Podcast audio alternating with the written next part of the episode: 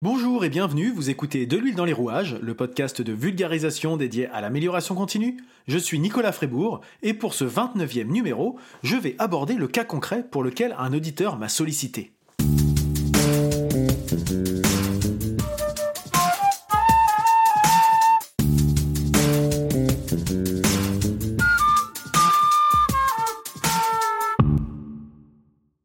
Alors à la fin de chaque épisode, je vous propose de me poser des questions, de m'interpeller sur des cas de votre quotidien sur lesquels vous avez ou des problèmes ou des, au contraire des bonnes pratiques.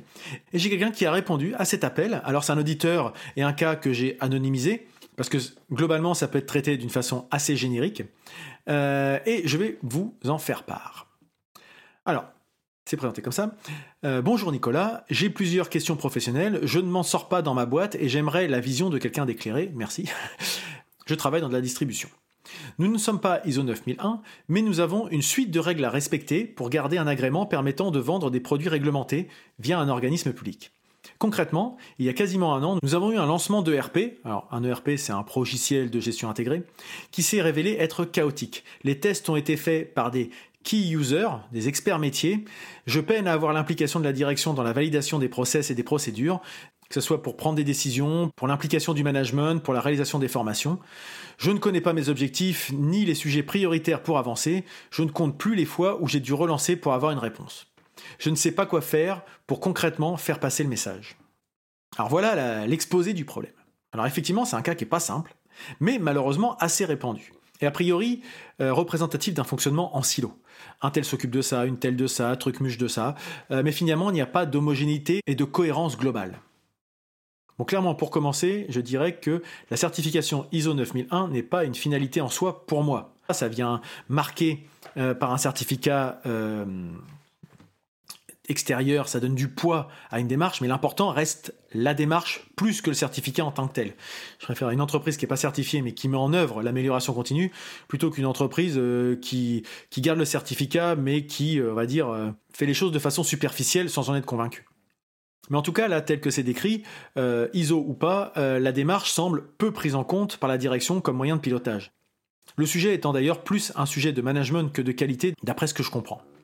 Alors, je ne connais pas forcément le contexte de cette entreprise et les relations internes, mais la manière dont j'ai toujours procédé euh, pour ce type de problématique, parce que derrière, le management, l'implication du personnel, ça va au-delà des démarches qualité, mais ça s'applique également aux démarches qualité, c'est d'utiliser une démarche de type DESC, D-E-S-C. Encore un acronyme, vous allez me dire, mais il parle que en acronyme, ce, ce Nicolas.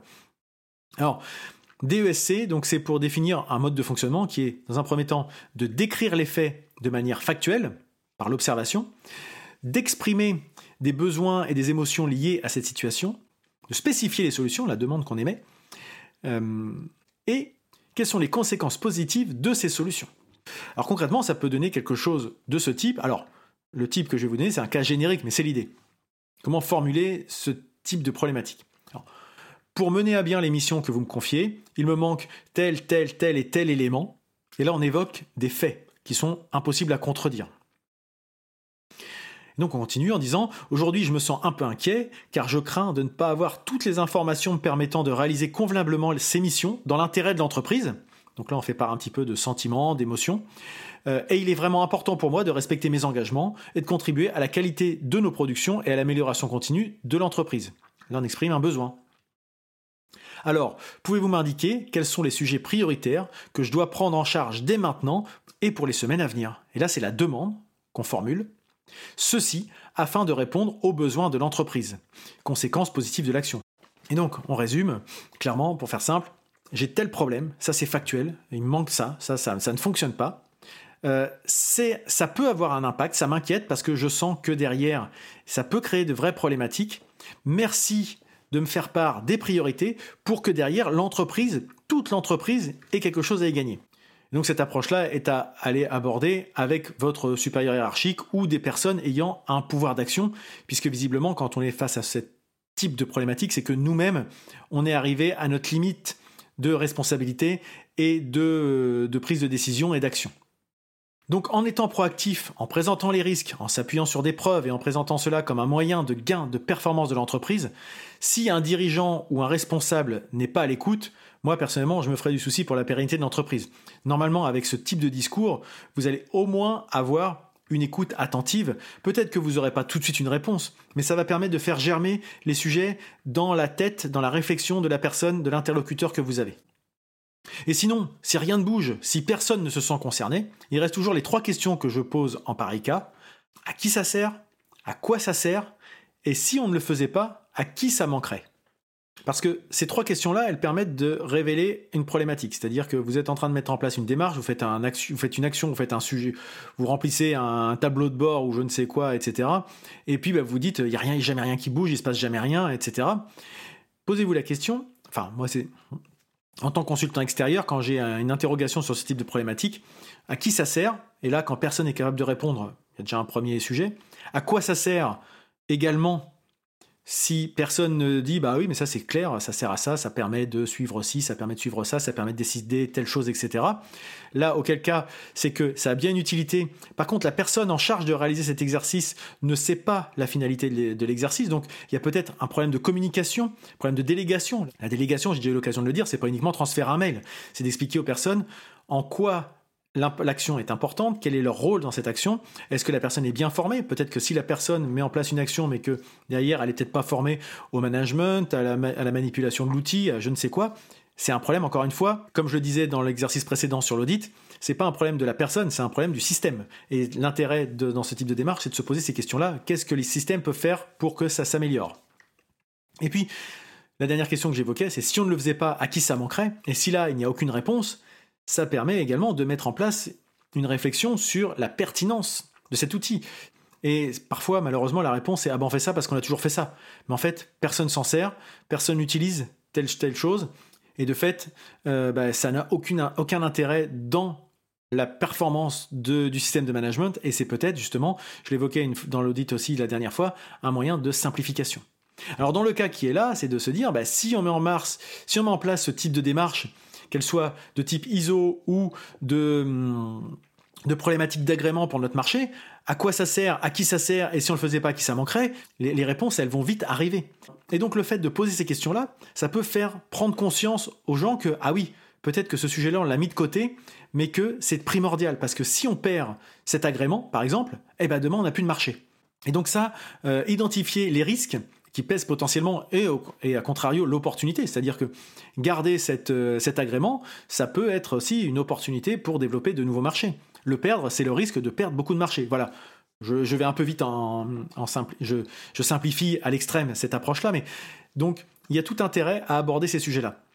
Et donc finalement, j'évoquais en tout début, c'est que c'est un sujet de management. Comme je l'évoque souvent dans les podcasts ou les cafés de l'amélioration continue, il ne faut pas oublier le facteur humain qui met en place tous les systèmes de management. Les systèmes de management peuvent être parfaits.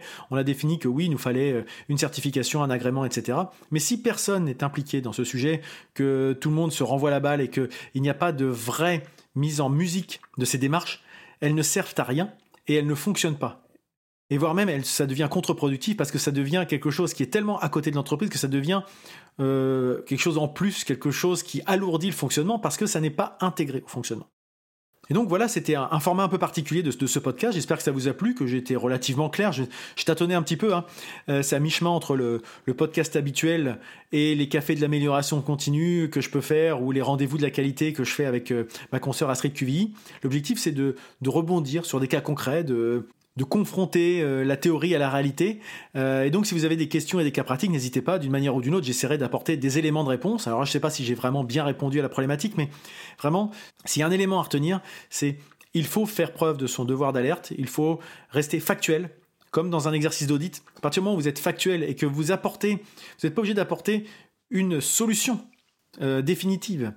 Mais quand on demande dans l'exercice que j'évoquais de dire j'aimerais bien que ma direction me donne les priorités, on n'apporte pas, nous, les priorités. On demande d'avoir les priorités. Et ça, c'est déjà une demande de solution. C'est une proposition de solution. Si vous me dites sur quoi je dois travailler en, priorité, eh ben, je vais travailler sur ces sujets en priorité. Si vous me dites que tel sujet sur lequel je mets de l'énergie n'est pas important et que je devrais me concentrer sur autre chose, eh ben voilà, on identifie les risques, on gère les priorités et les opportunités. Et voilà comment ça fonctionne. Voilà.